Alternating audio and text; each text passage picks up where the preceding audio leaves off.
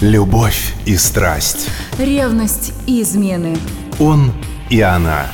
Откровенно. Откровенно. Обо всем. Обо всем. Любовь бывает в жизни каждого человека. Ну подумайте, кого и как часто вы любили и любите до сих пор? Список подобных людей может быть огромным, а может не превышать и нескольких человек или даже состоять всего из одного имени. От чего это зависит? Может, от способности любить? С вами Алена Погорелая. Попробуем разобраться. На одном из сайтов я наткнулась на ссылку из журнала с лечебным названием «Целитель» или что-то вроде того.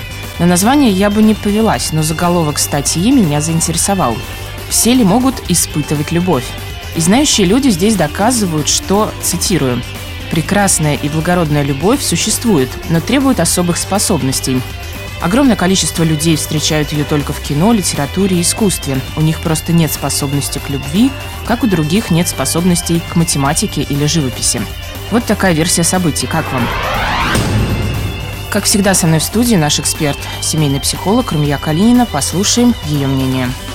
У нас есть, это заложено природой, есть такое понятие, как адаптация к положительным эмоциям. Это определенная работа, это само собой не получается, потому что природа придумана так, что если тебе комфортно, сиди и радуйся. Поэтому, с одной стороны, это понятно, что вот по природе мы быстро привыкаем к хорошему, но мы люди, да, более того, все-таки любовь, я верю в это, любить все-таки способны духовно богатые, да, духовно развитые люди – вот я имею в виду любовь вот именно вот такую, ну не знаю, вот высокую от чистого сердца. Получается, что человек просто привыкает к ощущению счастья. Хочется чего-то большего, кажется, что эта любовь ушла, и он начинает искать другую. Оставлю это без комментариев. Интернет завален всевозможными тестами, типа «Способны ли вы любить?», советами, как развить в себе эту способность и тому подобной ерундой – есть даже психологи, которые проводят настоящие семинары и тренинги по этой проблеме. Еще есть популярная, как оказалось, книга известного американского психолога Алана Фрома. Называется она «Способность любить», где, как утверждают, автор дает конкретные советы, как увеличить роль любви в нашей жизни и так далее.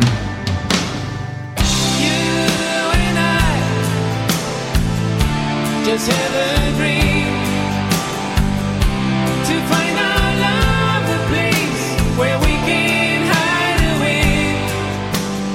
Я отношусь ко всему этому скептически и не верю в то, что кто-то другой способен объяснить человеку его чувства. Но мне часто приходилось слышать от людей, что любовь – это такое чувство, которое приходит вдруг и также вдруг уходит.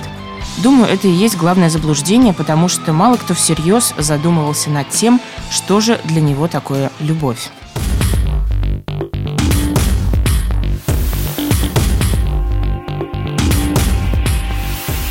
Некоторые упорно настаивают на том, что это чувство, которое возникает сразу после того, как встретишь симпатичную мордочку противоположного пола. Вот, дескать, если мордочка симпатичная, да еще и фигура, тогда я с большим удовольствием полюблю ближнего. И в этом смысле психология, наверное, права. Любовь не для всех. Изначально. Но ведь люди меняются. Хотя бы в это точно хочется верить. И не такая это сложная наука, как шахматы, чтобы ее понять. Доверяйте своим чувствам и любите. С вами была Алена Погорелая. До встречи на «Маяке».